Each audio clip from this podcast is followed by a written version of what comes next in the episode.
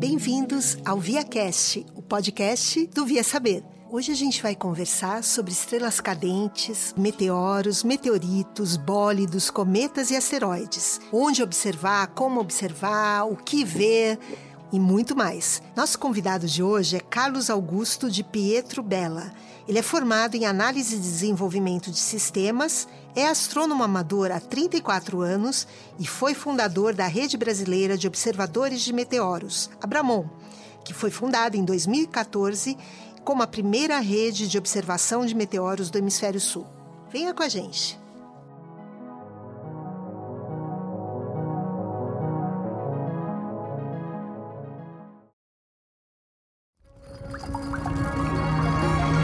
ViaCast, podcast do Via Saber.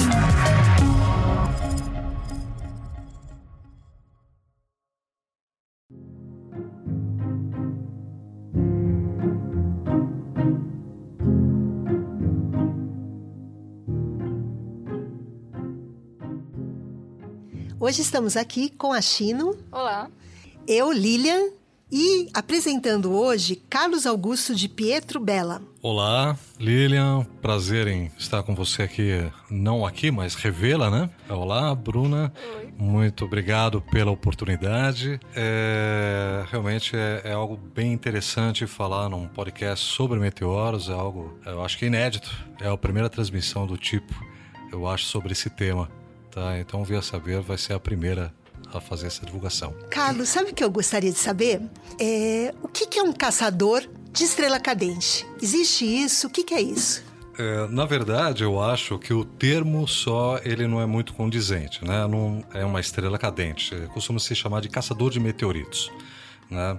Existe um certo tabu com esse termo pelo aspecto comercial que ele carrega. Né? Um caçador é uma coisa negativa, um, uma pessoa que mata animais, etc. Mas é a melhor, melhor termo para, especificar esse tipo de atividade. Eu mesmo já participei de buscas de meteoritos em campo uh, e posso dizer que é uma verdadeira caça. Uhum. Tá? Nós, uh, o meteorito Porangaba, que caiu em São Paulo em 2015, na cidade mesmo nome, no interior de São Paulo, nós fomos com amigos da Bramon, na localidade onde havia sido calculado que haviam caído os meteoritos e foi uma verdadeira caçada no sentido que a gente se embrenhou por quilômetros mato adentro, entrevistamos cerca de 120 pessoas em busca de informações.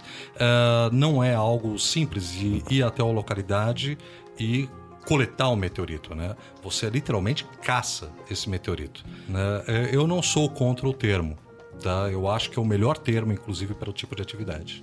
É, a gente sabe que é controverso também o termo estrela cadente, né? Isso, estrela cadente. É. Estrela cadente é um termo assim mais lúdico, eu acho, que quando você lida com crianças, a melhor forma de você começar a explicar para elas sobre meteoros, o que é um meteoro, é falar, sabe a estrela cadente? Você sempre começa por isso. É um termo lúdico, as pessoas veem no céu um meteoro, né, e logo pensam em estrela cadente. Então, é por que não deixar inicialmente que as pessoas pensem no lúdico? O lúdico foi o o que me atraiu para a área. A primeira observação de um, de um bólido, né, um meteoro de alta magnitude, alta luminosidade no céu, me despertou o interesse por estudar mais sobre esses objetos. A primeira impressão que eu tive foi de paixão, foi de deslumbre, né? não foi algo racional, não foi algo intelectual. Então eu não sou também contra você uma uma criança, uma pessoa que é leiga na área chamada estrela cadente. Depois ela vai ficar sabendo que é um meteoro, né? E até outros termos até mais técnicos, né? Então você poderia explicar a diferença entre meteoros, meteoritos? Sim. A classificação é, é a seguinte: quando o objeto, quando essa rocha está no espaço, ainda está no espaço em órbita do Sol, uh, nós chamamos ela de meteoroide. A partir do momento que ela entra na atmosfera e se torna e, e, gera uma a luminosidade, né? na verdade não é a rocha aquecida, e eu posso falar disso daqui a pouquinho. No momento que ela se torna luminosa na, na atmosfera, é um meteoro. E na hora que essa rocha, se algo atingir o solo, se algo dessa rocha atingir o solo, então é um meteorito. Nós temos ainda subclassificações dentro disso. Então, por exemplo, pela luminosidade. Quando você tem um meteoro muito luminoso, é, mais luminoso do que o planeta Vênus, por exemplo, nós chamamos ele de Fireball. Ele é um meteoro muito luminoso, mas ele é menos luminoso que a Lua. Ele, então, quer dizer, entre o planeta, a luminosidade do planeta Vênus e a luminosidade da Lua, ele é um Fireball, uma bola de fogo. Literalmente, essa é a tradução para português, bola de fogo. Quando a luminosidade dele é acima da luminosidade da Lua, então ele é um bólido, tá? que é um, realmente é uma rocha muito grande, com alta probabilidade de gerar meteoritos, que uma parte da, dessa rocha, da massa dessa rocha, consiga atingir o solo. E eu acho que uma coisa que as pessoas sempre querem saber, e os cometas, onde entram nisso?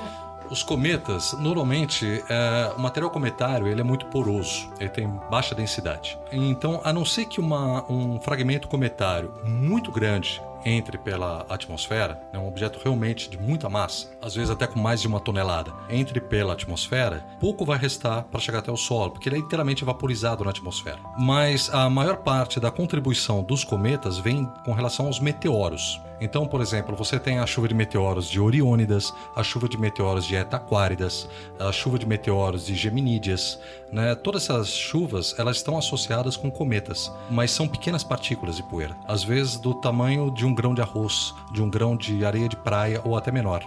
Carlos, a gente pode dizer que então quando a Terra faz a sua órbita, ela passa na onde passou um, um cometa Exatamente. e daí tem as chuvas de meteoros? Exatamente. Quando você um cometa tem a sua órbita em torno do Sol, e na trilha desse cometa, ele vai deixando ali na órbita, ao longo da órbita, ao longo dos séculos, milênios, ele vai deixando ali uma trilha de poeira. Quando a Terra atravessa essa trilha de poeira, justamente essa, essas partículas entram pela atmosfera e geram os meteoros que nós vemos no céu. No caso, por exemplo, da chuva de Oriônidas, uh, de Aquáridas, nós temos épocas uh, certas as chuvas de meteoros elas ocorrem em épocas certas, que é o momento em que você está na posição correta da órbita em relação à órbita do, do cometa que passou por ali. E vocês têm um trabalho com rede de monitoramento dessas chuvas de meteoros, de meteoros Sim. no geral? Em 2014, nós fundamos aqui no Brasil, eu e um outro grupo de astrônomos amadores, amadores brasileiros, Renato Poltronieri, o Ricardo Cavallini, nós fundamos a Bramon, Rede Brasileira de Observadores de Meteoros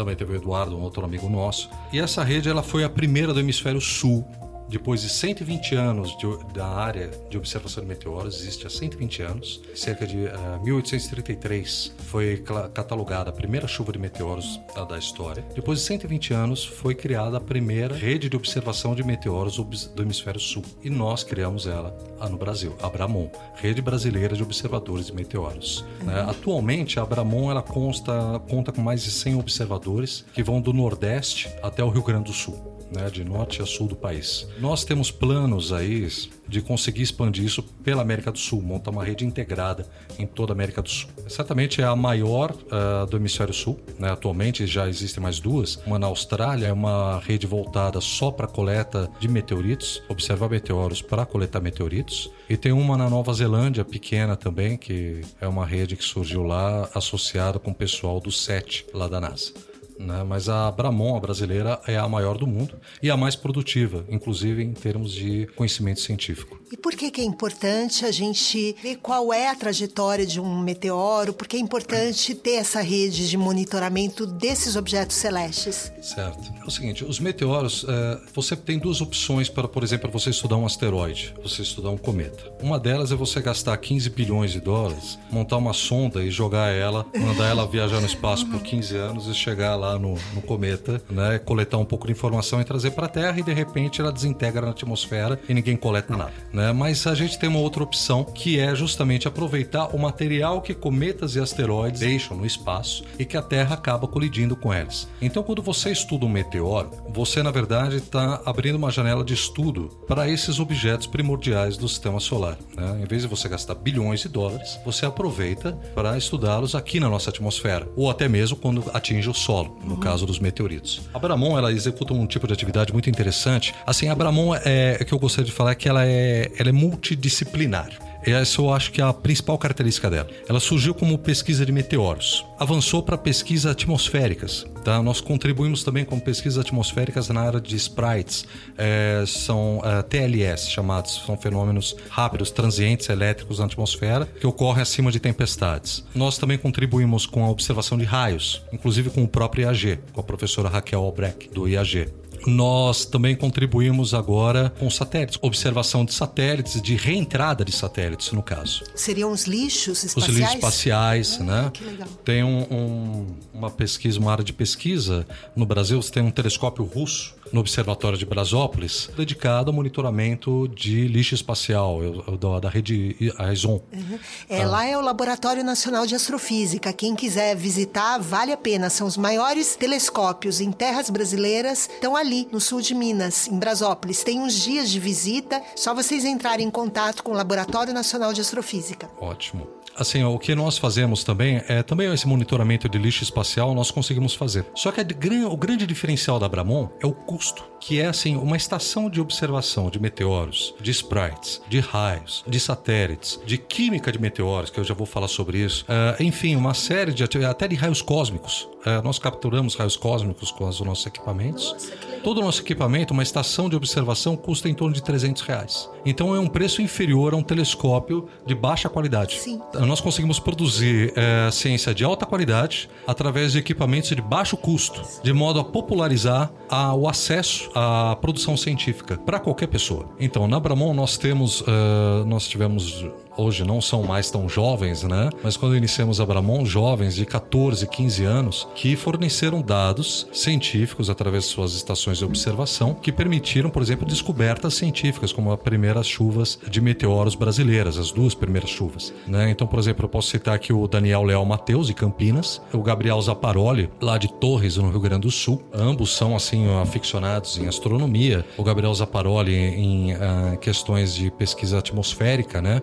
Um excelente fotógrafo também de atmosfera. E eles tinham 14, 15 anos quando iniciaram a contribuição deles com a ciência. Então a Bramon tem essa capacidade de fornecer um amplo acesso a todas as pessoas, leigos, até mesmo acadêmicos. Hoje você tem participação de vários acadêmicos na Bramon. No início houve uma certa resistência, que afinal era mais um grupo de astrônomos amadores. Mas aos poucos nós mostramos a seriedade e a qualidade do trabalho e nós acabamos atraindo a academia para isso. E a Bramon acabou implantando uma área de pesquisa pesquisa acadêmica no Brasil que não existia, né? que é justamente a pesquisa da área de meteoros, não meteorítica, meteoritos. Isso já, era, já havia sido executado, inclusive até mesmo na USP, e pela professora Maria Elizabeth Socolotto, né? do Museu Nacional, a célebre, a, a, o nosso ícone né, nessa quem área. Quem não lembra dela claro. entregando estrelinha com Sim, restos lembra... de meteoro, meteoritos dentro. Quem não chorou com ela na, no incêndio do Museu Nacional. Pois é, né? ela pegando os é. meteoritos, tentando salvar. Todos viram, Exato, acho que, é. essas foi, imagens. Foi muito emocionante. É verdade. Foi muito emocionante.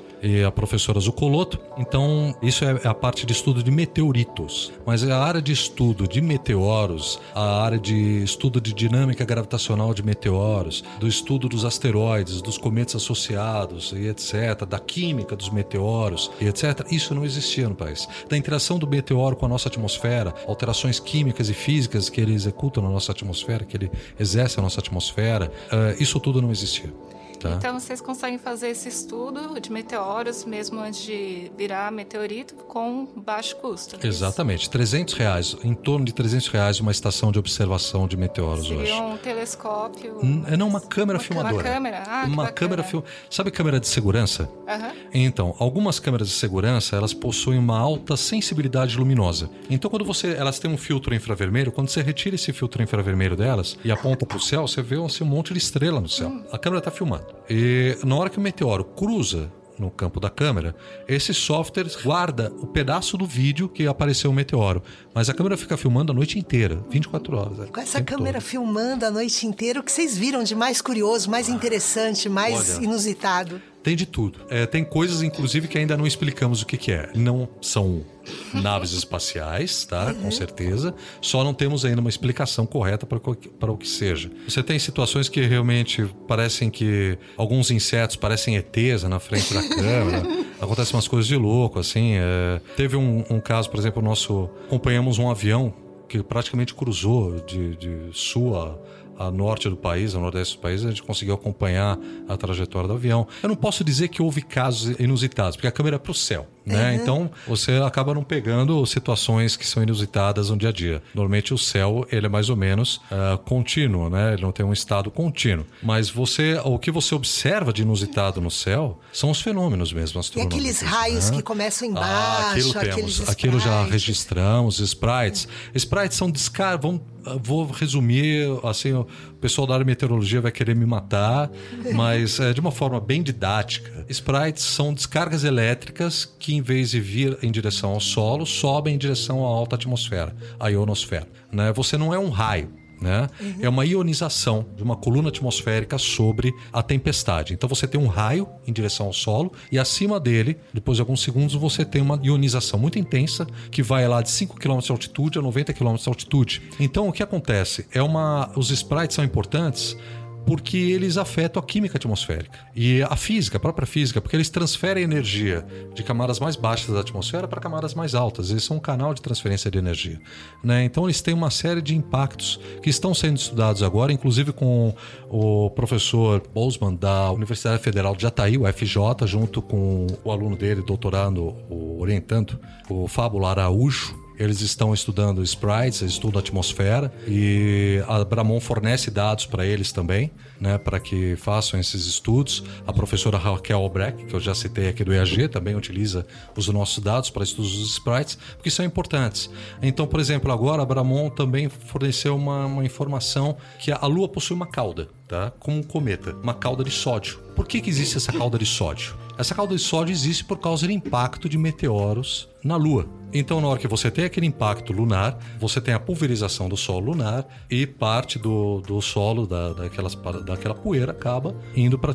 criando uma atmosfera muito rarefeita, que é rapidamente perdida por causa do vento solar, uhum. e que é arrastada atrás da Lua, formando uma cauda mesmo. A Lua. Uhum uh, se você observar ela com filtros adequados, ela tem uma calda de sódio. Já temos fotos disso? Já, já temos fotos disso. Hum. Né? E o pessoal da, do, da Universidade Federal de Jataí, o Fábio Araújo, o professor Bosman, eles estão estudando a interação da calda de sódio lunar com a nossa atmosfera e uh, nós fazemos também uma outra atividade que interage com isso, que a, a observação de impactos de meteoros na Lua. Nós conseguimos ver da Terra o flash do impacto de meteoros na Lua. E, inclusive, a Bramon, novamente, foi a primeira rede aqui do, do Brasil, a primeiros observadores, a conseguir um impacto confirmado. Observar um impacto confirmado. O que é isso? Dois telescópios com uma câmera dessas que nós usamos para meteoros, nós acoplamos a câmera no telescópio e apontamos e deixamos a câmera filmando a Lua durante um período de um pico de um, uma chuva de meteoros, durante o máximo de uma chuva de meteoros. E deixamos ali filmando a Lua, que a Lua não pode estar tá cheia, né? Tem que estar tá com uma fase mais escura, uma fase escurecida. E aí, de repente, você vê um flash. A câmera registra um flash na Lua. Se dois telescópios separados a 300 km de distância registrarem o flash no mesmo instante, nos mesmos segundos, milésimos segundos, na mesma, no mesmo local da Lua, aí você tem um impacto lunar confirmado. Tá? Hum, e a Bramon conseguiu isso através do Marcelo Zurita e o pessoal lá do, do CEAL, do, do Clube de Astronomia de Lagoas, e do Marcelo Zurita, que é da Bramon, né, da Paraíba.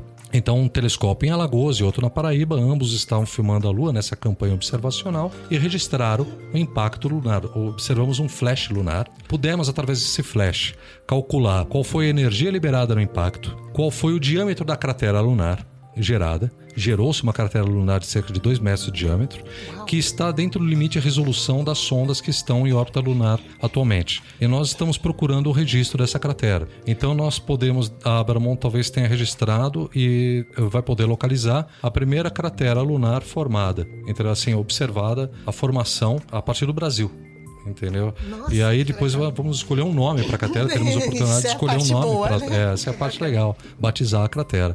Né? E foi foi só foi possível porque a ciência de vocês é colaborativa. É colaborativa, né? exatamente.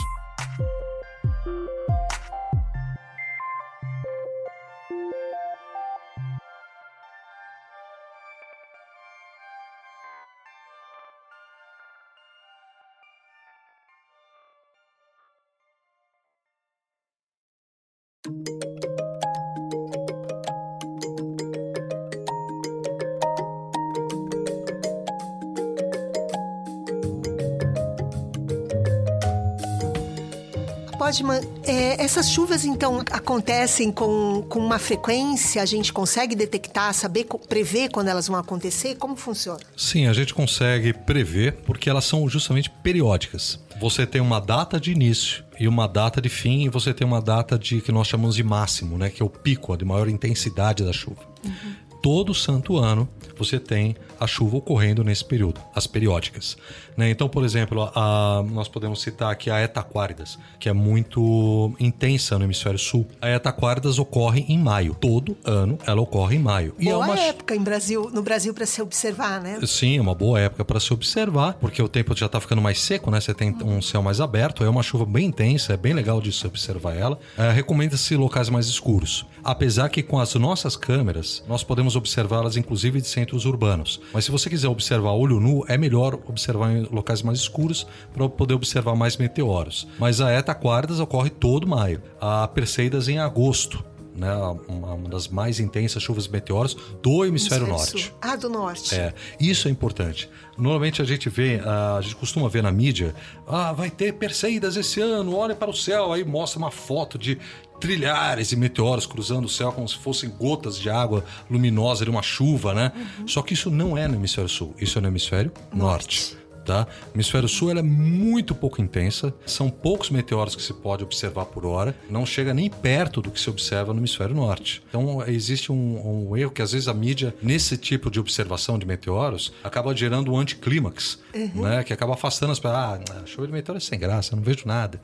As pessoas sempre perguntam como elas devem observar uma chuva de, de meteoros. Elas perguntam se elas precisam usar um equipamento tipo um telescópio, uma luneta. Não, a olho nu. A melhor forma de se observar meteoros, a não ser que você tenha, por exemplo, uma câmera como a da Bramon, né? Uma câmera, uma lente ali mais grande angular, pegando uma, uma área maior do céu. A melhor forma de se observar meteoros é a olho nu tá? Porque o seu campo de visão é maior. Então você consegue observar um espaço maior do céu e assim ter maior chance de observar o meteoro. Uma coisa importante, as pessoas falam, mas aonde é que vai ter a chuva? No céu inteiro. Ah, mas você ouviu falar que existe o radiante da chuva de meteoros. O que é o radiante? Radiante é um ponto no céu da onde a chuva parece vir. É como uma chuva de meteoros, é como se fosse uma como se nós quando corremos na direção no sentido da chuva, tá? Você tem uma chuva de água mesmo, um dia chuvoso e você sai correndo. A água, ou mesmo num carro, a água parece que ela ah, vem, as gotas de água parece que vem de um afunilamento, de um ponto central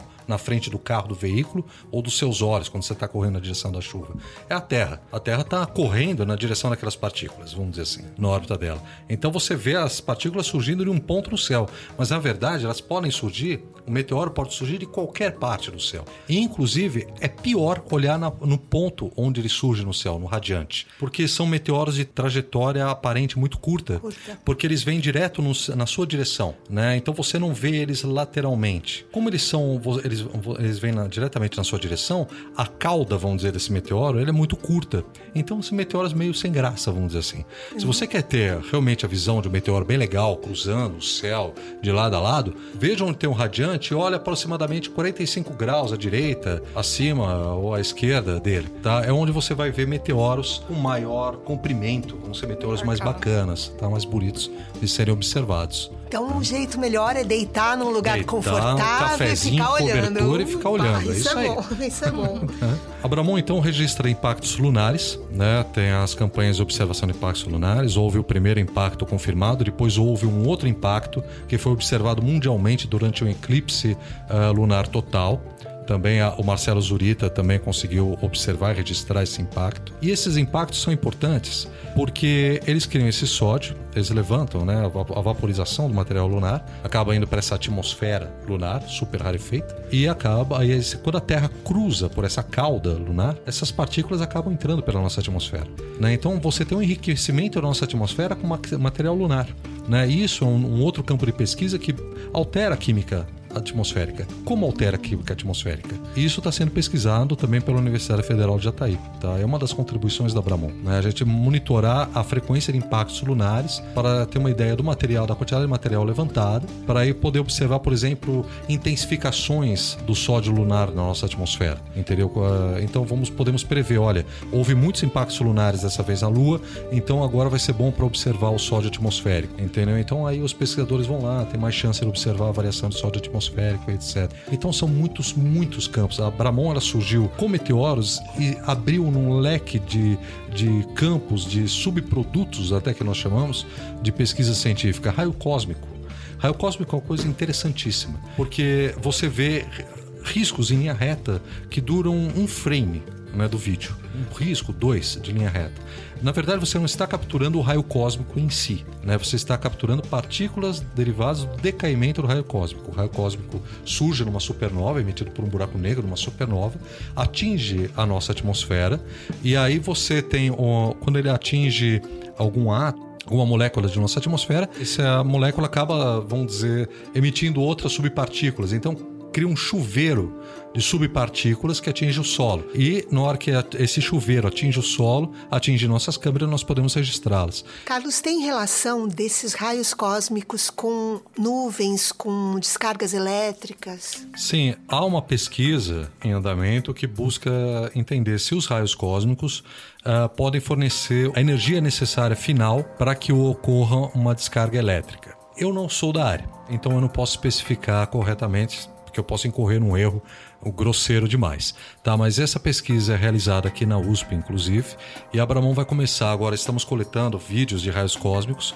para fornecer para os pesquisadores, porque aí eles vão verificar, por exemplo, nós tivemos uma intensificação da quantidade de raios cósmicos numa determinada época. Então aqui os vídeos. Nós tivemos uma intensificação da quantidade de raios então a gente pode relacionar uma coisa com a outra. E aí vai, aí a pesquisa vai. O interessante da Bramon é isso. A gente registra algo que no início para nós é, não é nosso escopo, não é do nossa área de conhecimento, que depois se torna um subproduto que a gente pode contribuir com a ciência com pesquisadores mesmo da área. Então, os acadêmicos acabaram percebendo que a Bramon é uma ferramenta de pesquisa para eles. Sim. Em vez de, por exemplo, um pesquisador da área atmosférica uh, ter que instalar 100 câmeras de norte a sul do país, entendeu, para pesquisar, já tem a Bramon. Entendeu? Nossos vídeos são para vocês, a gente não cobra nada. Entendeu? O nosso prazer, a nossa existência é contribuir com a ciência. Né? E inclusive a gente pega esses vídeos e fala, olha, o pesquisador tal tem interesse, podemos fornecer para ele. Sim, Passamos vocês tiveram eles. publicações também. Exatamente, tivemos publicações. Por exemplo, o meteorito Porangaba, né, aquele que eu já citei. Uhum. O meteorito Porangaba foi o primeiro grande, a primeira grande conquista da Bramon. Foi um evento que surgiu, que ocorreu logo depois da fundação da Bramon e foi o primeiro feito que nós tivemos em localizar o meteorito em solo, ajudar a localizar. Não fomos nós que localizamos. Uhum. Né? Uma parte, cerca de 25 gramas, foram enviados para República Tcheca para Academia de Ciências de Praga. E lá eles fizeram uma série de análises químicas no meteorito. Né? Por quê? A ideia era. Você... Existe um santo grau nessa área, que é assim: você conseguir observar um meteoro e nós podemos colocar uma grade, chamada grade de difração funciona como um prisma, só que na verdade é um filminho, parece um filme plástico assim, na frente da lente da nossa câmera. Quando o meteoro passa, nós registramos o espectro do meteoro e nós podemos analisar quimicamente esse meteoro. Agora nós analisamos quimicamente esse meteoro. Podemos dizer de quais minerais, entendeu? Esses elementos químicos eram participantes no meteoro? Ainda não, entendeu? Por enquanto ainda não. Então esse é o, grau, o santo grau. Você conseguir observar um espectro do meteoro e conseguir saber quais são os minerais constituintes daquele meteoro baseado no espectro dele. E para isso, essa pesquisa foi muito interessante, que foi a primeira do tipo a ser feita. Pegou-se o meteorito Porangaba e vaporizou uma pequena amostra dele é, em condições de atmosfera. E se lançou uma descarga elétrica para esse vapor do meteorito produzir luz né? e poder se analisar o espectro desse, desse objeto. É, o espectro dessa, dessa, desse gás, dessa material vaporizado. Inserção, isso. isso. E aí o que acontece? Nós uh, vimos como é o espectro do meteorito. O espectro do meteoro na atmosfera. Uhum do meteoro do Porangaba. Nós não tínhamos espectro, mas conseguimos tê-lo em laboratório. Através do meteorito. Mas também temos a análise mineralógica do meteorito. Então a gente vai começar a comparar agora uhum. a química do meteoro, que nós observamos, o espectro do meteoro, com o mineral do meteorito. Aí nós vamos poder estudar quais são os minerais de um cometa, quais são os minerais de um asteroide, quais são os minerais presentes em um planeta, quais são os minerais em Marte, quais são os minerais na Lua, quais são os minerais em Mercúrio, entendeu? Ah, nós, porque existem suspeitas de meteoritos é, de Mercúrio. Ainda não é 100% confirmado, mas é possível. Mas Marte e Lua, sim. Então a gente vai poder conseguir estudar a geologia mesmo, a, a petrologia, a geologia de outros planetas, asteroides e cometas sem mandar sondas até lá. É, Esse imagino, é o nosso grau. Eu imagino que um dos problemas seja a interação com a atmosfera. Né? Exatamente. Você, é porque assim, ainda temos uma baixa resolução do espectro. Temos que conseguir aumentar a resolução, observar mais uh, linhas espectrais, mais elementos químicos nesse espectro do meteoro. Isso com o tempo virá. E a gente vai conseguir, por exemplo, observar moléculas. Então isso já começa a facilitar. As associações moleculares já começam a facilitar a descobrir de qual mineral que veio. Mas, uh, então, meteorito Porangaba, mandamos para a República Tcheca, que fez essa pesquisa comparando a atmosfera, o, o espectro na atmosfera, simulado na atmosfera, do meteorito. Paralelamente a isso, também estudamos a órbita do meteorito Porangaba, no espaço. Da onde ele veio no espaço? Onde ele estava? Então nós descobrimos que era uma órbita que é até o cinturão de asteroides uh, principal, né? Entre então Marte eles vêm de longe esse. Vem de longe, vem de longe. Tem alguns que vêm até mais longe ainda, tá? Muito mais longe. Dá para dizer que tem a nuvem de Oort? Olha, sim, eu, através dos meteoros, não. tá, tá. Sim, através de outras evidências, né? Mas não através dos meteoros. Isso é difícil. Uh, o que nós podemos, através dos meteoritos, dizer uhum é que existem regiões onde você tem corpos que tiveram muito pouca alteração né? muitíssimo pouca alteração química ao longo do tempo. Inclusive, o nosso amigo Gabriel Gonçalves, do Instituto de Química, coordenador também da, de áreas científicas e, e, institucionais aqui da Bramon, ele pesquisa no IQ justamente sobre meteoritos. Né? Realizou a primeira classificação de meteorito aqui na, na USP, depois de décadas né, que isso não foi feito. Ele realizou agora do meteorito Tokashi né? Foi ele que batizou o meteorito. Ele estuda justamente essa questão da química, né, deles. Então você tem regiões que você tem meteoritos que certamente vieram de regiões do espaço onde eles sofreram muito pouca alteração. Pode ter vindo de cometas que estavam ali a órbitas muito longas, né? Uhum. É, que sofreram muito em pouca influência da radiação solar, de partículas solares, etc. Mas isso ainda não dá para se afirmar através de meteoros, né? Exatamente. A Chino comentou uma coisa bem legal para a ciência, que é a questão da colaboração. Uhum. Falando de colaboração, como que as pessoas que não são cientistas, se elas quiserem colaborar com a ciência, fazer o que a gente chama de ciência cidadã, como elas podem fazer isso através da Bramon, por exemplo? Certo. A Bramon ela tem a ciência cidadã como foco. Eu acho que mesmo os acadêmicos que estão colaborando dentro da Bramon, tá? Temos acadêmicos dentro da Bramon, professor Daniela Mourão, professor Carlos Junga, o professor Gabriel Gonçalves, eles são acadêmicos dentro da Bramon. Uhum. Né? A professora Daniela Mourão da Unesp de Guaratinguetá, Instituto de Física. Essas pessoas elas também estão executando ciência cidadã, né? apesar de serem acadêmicos. Ah, as pessoas para participarem de ciência cidadã, por exemplo, com a Bramon, basta dizer oi, né? bom dia, e nem precisa ter uma câmera dessas nossas. Tem gente que, por exemplo, não tem mesmo condições de adquirir um equipamento de 300 reais de início mas não tem necessidade. Entendeu? Existem uma série de outras participações que podem ser executadas. Por exemplo, desenvolvimento de softwares. Abramon descobriu as duas primeiras chuvas de meteoros, que foram através de dados coletados por pessoas comuns, donas de casa, estudantes de ensino fundamental ainda, nem do médio era, eh, de ensino fundamental, pessoas que, sei lá, sabe, eh, são pessoas comuns, né? vamos dizer, leigos pessoas só fascinadas e interessadas em, pela ciência, paixão, amor pela ciência e querem contribuir com isso de alguma forma e não podem ter acesso à academia. Então, pode fornecer dados à academia. Esse é o papel da Bramon.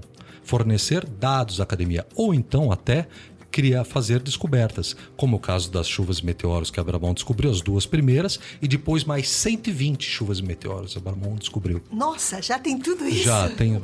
mais 120 chuvas e meteoros descobertas, tá? Com participação de leigos, quer dizer, eu, eu também sou, eu não sou, eu sou analista de sistemas, né? Eu não sou um acadêmico, né? Eu não faço, não estudo física, não estudo química, Né? Sou, sou apaixonado por essa área há muito tempo, estudo isso há muito tempo, com uma dedicação quase acadêmica, né? E que me levou a, a produzir ciência. Né? Mas eu não preciso ter toda essa dedicação. As pessoas podem entrar com o que elas conhecem.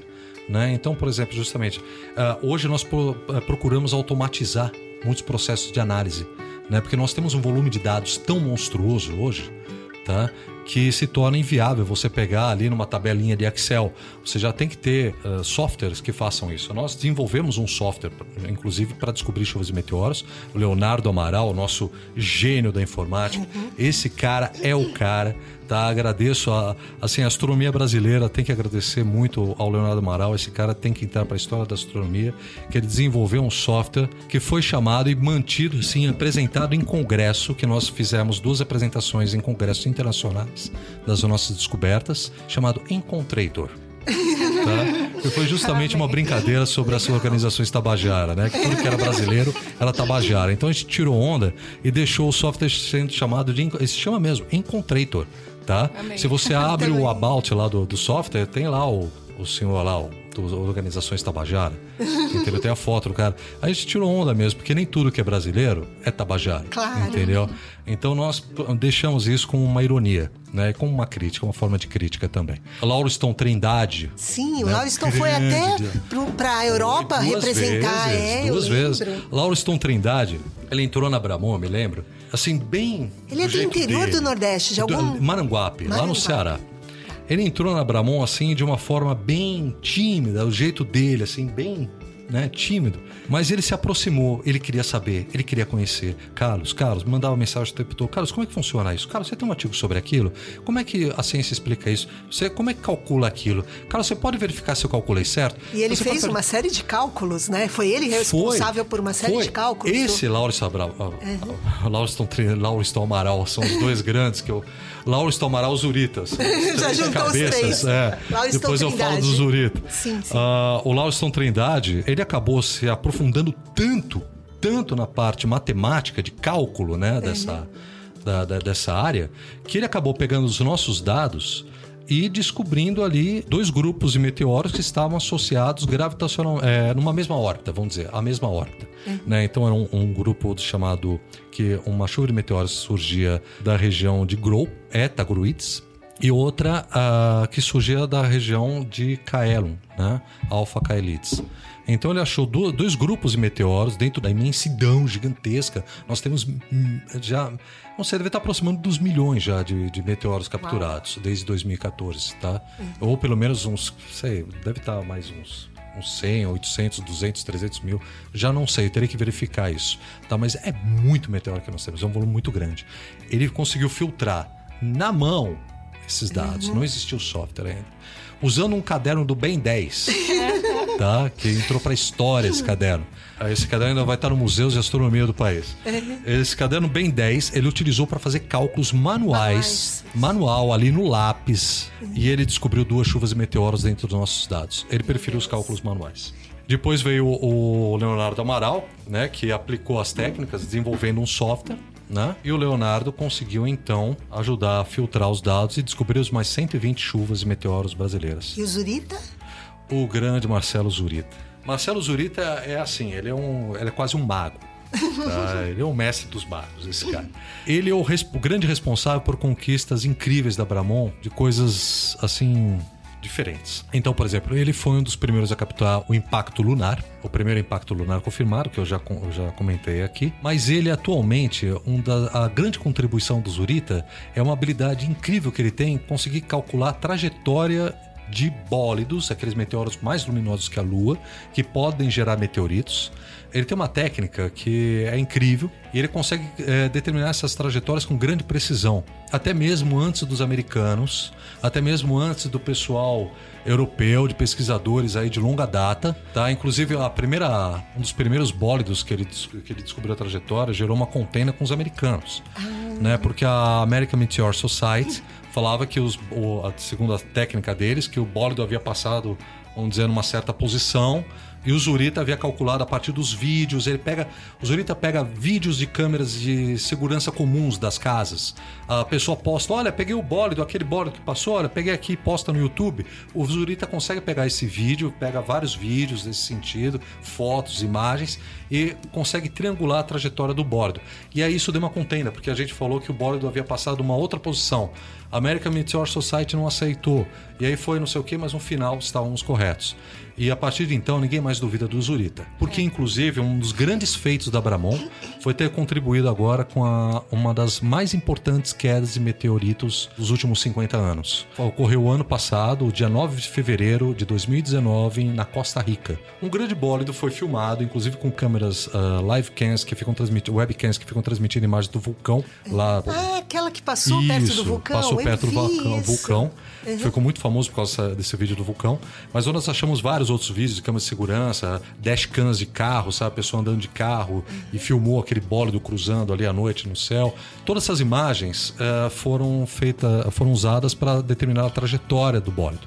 O Zurita conseguiu isso. E eu calculei a área de dispersão dos meteoritos no solo baseado no, a partir do momento que a gente tinha a trajetória eu calculei onde os meteoritos teriam se dispersado pelo, uh, se dispersado pelo chão. Entramos em contato com experientes, justamente caçadores de meteoritos mesmo, uhum. né? E eles foram até a localidade e começaram a achar os fragmentos. Né? Eles e a Universidade também da Costa Rica também participou disso. Nós também auxiliamos eles. Foram achados um total 20 quilos de um meteorito de uma classe muito rara chamada Carbonácea, né? um meteorito rico em carbono que contém, por exemplo, aminoácidos, é, contém açúcares, contém toda, vamos dizer, blocos básicos da vida, da vida de constituição entendeu? da vida, né? que no passado pode ter auxiliado aí a formação da vida na Terra. Inclusive, eu sugiro uma entrevista com o Gabriel Gonçalves, que é, é, astrobiólogo, né? E trabalha com o professor Fábio Rodrigues aqui na USP. Nossa, e ele adoro pode o falar Fábio. Sobre Douglas Galante Exato. veio aqui. Precisamos trazer o Fábio e o Gabriel. E o Gabriel. Eles são os caras para falar isso, tá? Detalhar sobre isso. E o meteorito Águas Arcas é um meteorito muito interessante nesse sentido, porque ele é dessa classe carbonácea. O meteorito talvez mais importante desse, dessa classe que caiu foi o Murchison na Austrália, né, mais de 50 anos atrás. E esse meteorito promete, assim, revelações, produção científica sobre ele, revelações sobre a origem da vida na Terra incríveis, astroquímica e etc.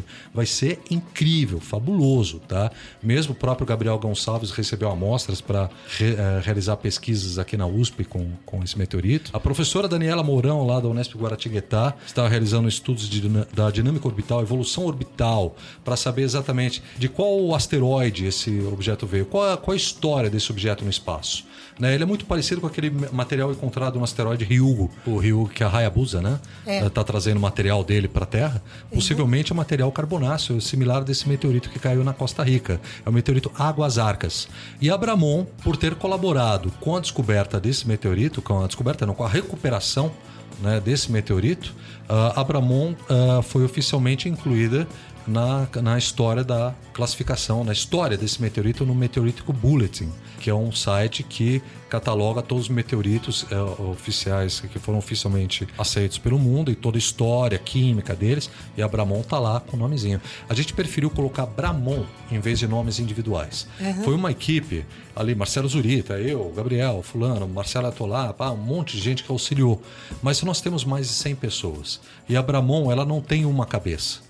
Tá? Nós não temos um diretor, nós temos um presidente, nós temos diretoria, mas é uma organização horizontal. Nós não temos um, um, uma hierarquia. Ó, você não fala com fulano sem falar com ciclano, sem antes falar com ciclano. Você não pensa, tá? Você não pode pensar. Não, todo mundo traz ideias. Ideias é o que movimenta Abramon.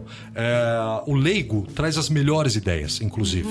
Uhum. Entendeu? A nossa produção científica, nós temos o que? Quatro artigos publicados já sendo um na Icarus, que é uma revista top de linha da área de astronomia. Né? Assim, tem muito pesquisador que na área de astronomia, astrofísica, que não publicou na Icarus.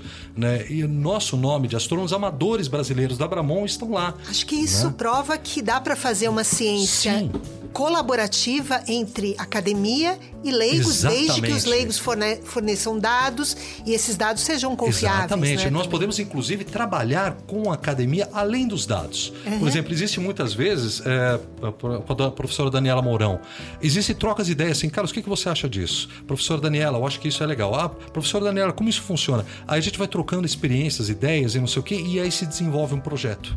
Entendeu? Não é uma coisa assim, olha, tá aqui os dados e agora você faz tua mágica, entendeu? Nós, muitas vezes, exceto algumas áreas, por exemplo, eu não sei nada de física atmosférica. Eu não posso colaborar muito com a professora Raquel nesse sentido. Eu não, não, não- não compreendo direito essa área. Então, nós praticamente damos os dados e ela produz a ciência. Mas, por exemplo, com a professora Daniela Mourão, com o professor Bolzmann e, e outros, nós, ah, com o Gabriel Gonçalves, a gente consegue interagir e participar da produção científica. E não só eu, pessoas comuns, entendeu? Outras pessoas, eu sou comum, entendeu? Eu tô falando, mas, é, ó, mas você é o fundador, você conhece. Mas pessoas que não conhecem também conseguem produzir isso. E uma outra coisa legal que vocês fazem é atuar na área de educação e Exato. divulgação científica, Isso. né? Como que é isso? A Bramon, a gente optou por manter a, a nossa página, inclusive no Facebook, aberta. Nós não postamos só sobre meteoros e nossas atividades lá. Postamos sobre tudo relacionado à astronomia, à ciência em geral. Então nós executamos um trabalho de divulgação científica, tanto na nossa página do grupo, quanto também em eventos, né? Ah, congressos, palestras, ah, até mesmo aqui com a entrevista do Via Saber, né? Tudo isso, eh, nós, eh, por exemplo, a escola municipal, eu fui na escola municipal da minha filha, eh, do meu filho, dar uma palestra sobre meteoritos, sobre meteoros, sobre o trabalho da Bramon. Então nós sempre estamos divulgando, fazendo essa divulgação. Né? Nós conseguimos realizar essa divulgação e temos uma aceitação muito grande. Tanto é que cada vez que nós realizamos alguma coisa, em seguida nós temos uma chuva de aderências, de pessoas querendo aderir e que realmente aderem, com diversas áreas de conhecimento, de, de poder contribuir.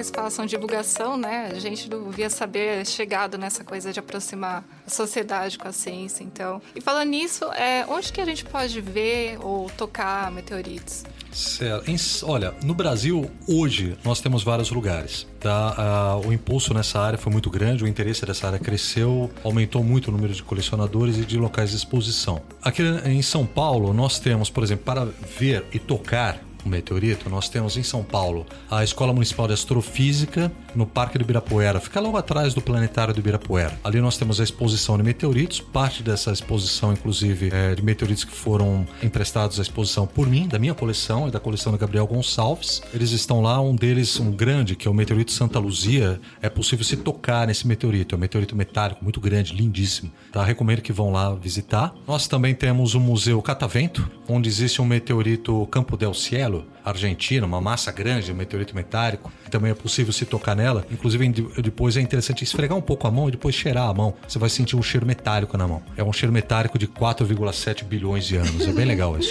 Isso é legal. Tá. Também para ver uma exposição só de visualização de meteoritos tem a do Sabina, no Parque Escola Santo André. E também temos aqui do Museu de Geociências, né, no IGC da USP. E nós também temos uma exposição magnífica de meteoritos ali, fora todos os outros minerais. É um dos museus mais incríveis que eu conheço aqui em São Paulo. Tá, vale a pena a visita. Nós temos também os, vários meteoritos lá, inclusive algumas doações da Bramon, o meteorito Porangaba.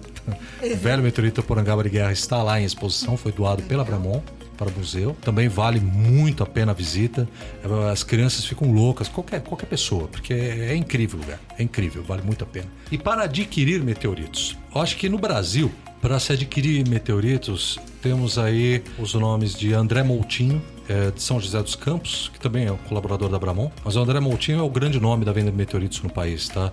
Mas ele não é só um comerciante, ele também realiza pesquisas, atua também nessa área, junto com a professora Marisa Elizabeth Sucoloto. Também o Rodrigo Del Lomo Sato. O Rodrigo, ele é geólogo, né, lá do sul, de Florianópolis. Ele também faz algumas vendas de meteoritos. São as duas pessoas que eu acho que no Brasil são, é possível você adquirir meteoritos. Ah, sobre o comércio de meteoritos, eu gostaria de elucidar uma coisa.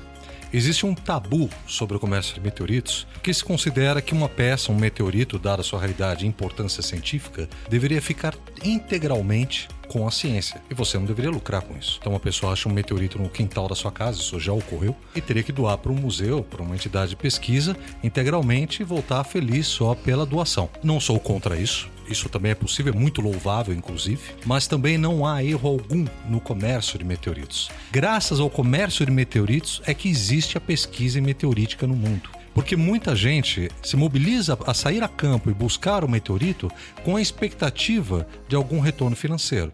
Eu sou um camponês, vi um meteorito caindo no, no solo, vi que estourou um, um meteoro em cima da minha cabeça, caiu umas pedras lá. Eu não vou sair procurando, eu vou passar o trator em cima. Entendeu? Se não tiver sabe nenhuma vantagem. Então o que acontece? Uh, em Porangaba, por exemplo, as pessoas falaram: olha, isso aí dá dinheiro, isso aí vale alguma coisa. E as pessoas se mobilizaram para localizar as peças em solo na região e guardar essas peças para procurar saber como vendê-las. Se não tivesse a, o, o aspecto comercial, não tivesse um retorno financeiro essas pessoas, elas simplesmente não teriam se mobilizado para pegar as rochas no solo. Entendeu? Elas estariam perdidas. Existem alguns países que o comércio de meteoritos é proibido, como na Argentina.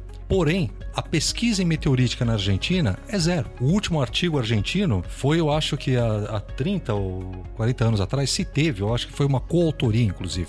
Não foi nada de uma universidade argentina. E outros países que poderiam ser colocados, que, que tem proibição de, de, de comércio de meteoritos, também tem uma, uma produção científica na área pra, próxima a zero. E, e, aqueles que possuem leis, nem que seja uma lei regulamentando o comércio de meteoritos, mas permite o comércio de meteoritos, esse já tem a pesquisa meteorítica desenvolvida. Por quê? A pessoa vai a campo buscar o meteorito no solo e depois acaba vendendo para a universidade, para o museu, e aí se gera pesquisa. Então, no mundo, a pesquisa acadêmica em meteorito, com meteorito só existe graças ao, ao fato das pessoas terem o interesse financeiro de buscar meteoritos e vendê-los.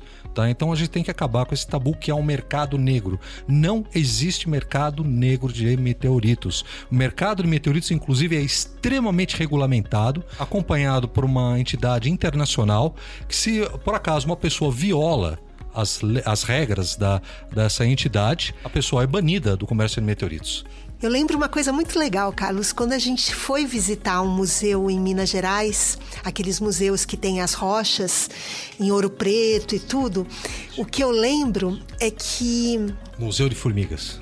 E também o Museu de Formigas, isso, claro, isso. o Anísio tem um excelente museu de geologia com meteoritos. É, o que eu lembro Exato. nesses museus de geologia é que as pessoas ficavam encantadas com aquelas rochas tipo azuis, etc. E a gente babando nos é meteoritos porque você está olhando uma coisa antiquíssima, das mais antigas exato. que se tem é, de fora é da Terra, né? né? Então, diamantes, eu não, eu não sei se diamantes são eternos, porque os meteoritos são mais eternos, mais antigos. mais, mais antigos. Né? Então, por enquanto, a eternidade está na mão dos meteoritos. Tá? E eu acho que a gente pode contar o que você vai fazer com o meteorito, ah, como curiosidade? Ah, pode, ué, porque não? Minha esposa e eu vamos comemorar nossas bodas e o nosso próximo anel será um anel feito com metal meteorítico. claro. Legal, legal, legal. Esse sim é uma eterno, né, por enquanto. Esse Putz, vai ser legal, legal, vai ser legal. Olha, para os homens e para as mulheres que querem ser românticos, uma dica aí. Isso, meteoritos são eternos.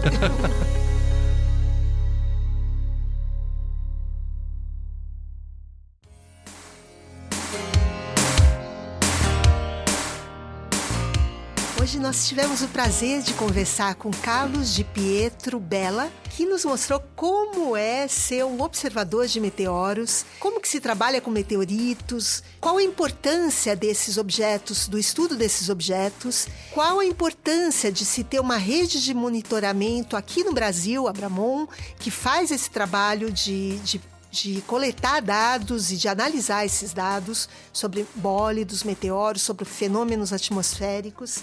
Fora isso, a gente falou um pouquinho sobre como você pode contribuir, onde que você pode ver, tocar esses meteoritos que estão em várias exposições.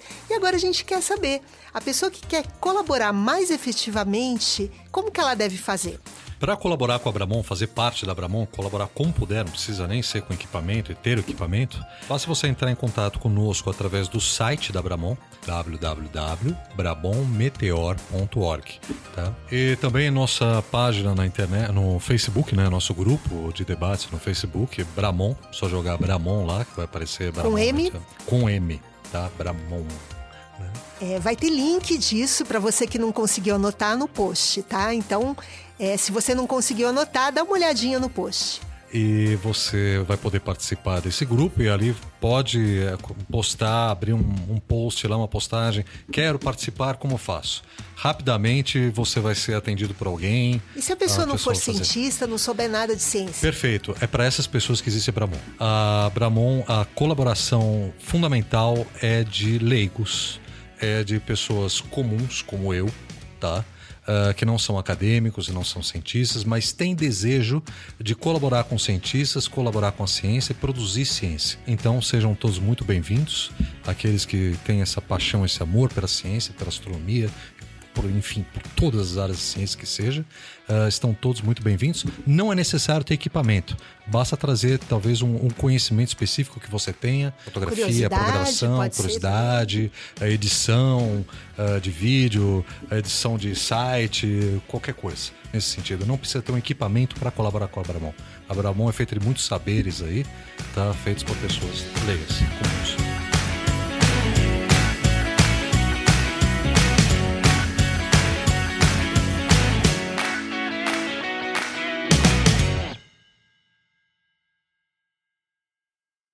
Esse podcast só foi possível graças ao apoio do Jornal da USP. Para conhecer eles, acesse jornal.usp.br.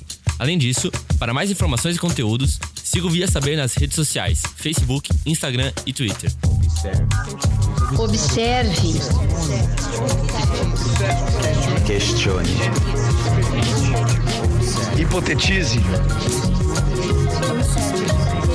Experimente. Divulgue.